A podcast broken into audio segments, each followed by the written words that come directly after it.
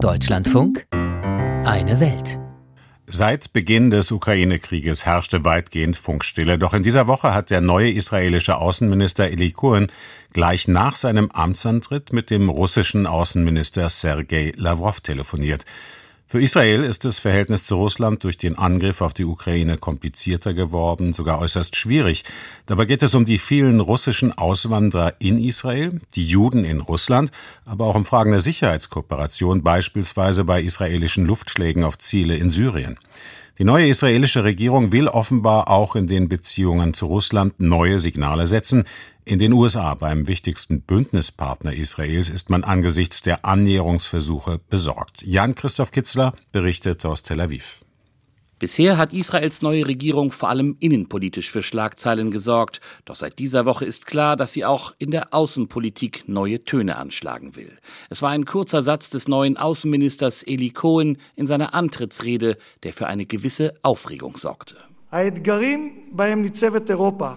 Die Herausforderungen im Bereich Sicherheit und Energie, vor denen Europa steht, bringen Israel in eine Schlüsselposition. Es ist eine Gelegenheit, die Beziehungen zu den europäischen Staaten zu vertiefen und im Vergleich zu den vergangenen Jahren zu stärken. Ich werde morgen mit dem russischen Außenminister Sergei Lavrov reden und später auch mit weiteren europäischen Außenministern. Dazu muss man wissen, zwischen Jerusalem und Moskau herrschte seit Ausbruch des Ukraine-Krieges Funkstille. Und nun sprach Eli Cohen mit Sergei Lavrov sogar noch vor Gesprächen mit anderen Kolleginnen und Kollegen aus Europa. Aus Moskau hieß es nach dem Gespräch, Sergei Lavrov habe seinen israelischen Kollegen über die Lage in der Ukraine informiert. Das Telefonat schlug Wellen bis nach Washington. Dort wurde Ned Price, der Sprecher des State Department, gefragt, was die US-Regierung vom neuen direkten Draht zwischen Jerusalem und Moskau halte. Israel, of course, has a relationship with Ukraine. Israel has uh, a relationship with Russia. Israel hat Beziehungen zur Ukraine und Beziehungen zu Russland, die anders sind als die der USA. Das ist okay. Israel hat andere Interessen. An Kommunikation ist nichts falsch. Für uns ist vor allem wichtig, welche Botschaften überbracht werden. Wenn Israel oder jedes andere Land helfen kann, Russlands brutale Aggression gegen die Ukraine zu beenden, dann begrüßen wir das, solange das für unsere ukrainischen Partner akzeptabel ist uh. Seit Beginn des Krieges in der Ukraine probt Israel den Drahtseilakt. Einerseits gehört Israel zur westlichen Staatengemeinschaft und muss Russlands Angriffskrieg schon allein deshalb ablehnen. Andererseits will sich Israel nicht aktiv auf eine Seite schlagen und liefert an die Ukraine zwar humanitäre Hilfen, aber keine Waffen. Das hat innenpolitische Gründe, denn in Israel gibt es Hunderttausende Einwanderer aus Russland, aber eben auch aus der Ukraine. Und dann ist Israel auf russische Unterstützung angewiesen, wenn es gegen Iran geht, sagt Eitan Gilboa, Professor für Politikwissenschaft an der Bar-Ilan-Universität und Fellow am Jerusalem Institute for Strategy and Security.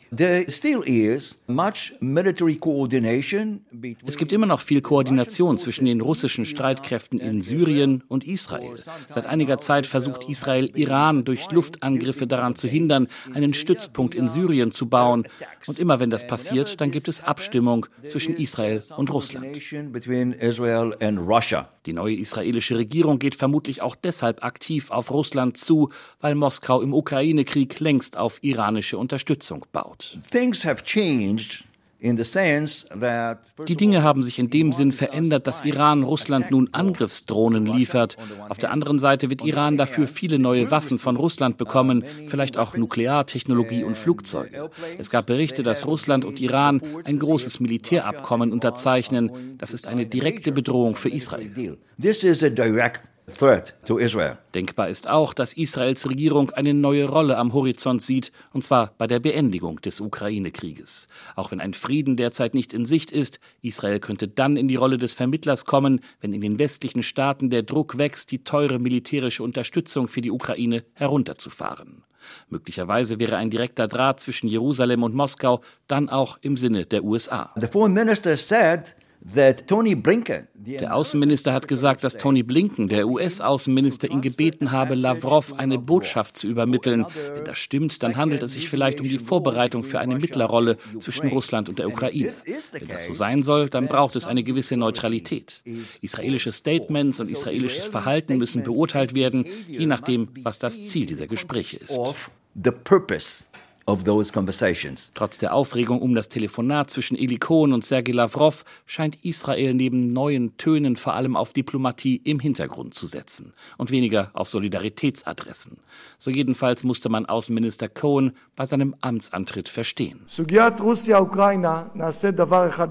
Mit Bezug auf das Russland-Ukraine-Problem werden wir eine Sache ganz sicher tun. Wir werden weniger reden. Das Außenministerium wird dem Kabinett eine detaillierte Stellungnahme vorlegen, um eine verantwortungsvolle Politik auszuarbeiten.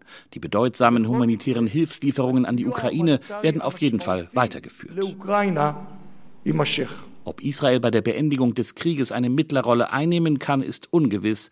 Dem neuen Premierminister Benjamin Netanyahu wäre diese Rolle aber sicher nicht unrecht, auch um von der turbulenten israelischen Innenpolitik abzulenken. Ein Beitrag unseres Korrespondenten Jan Christoph Kitzler aus Israel, ein Land, in dem man sich mit schwierigen Verhandlungen auskennt.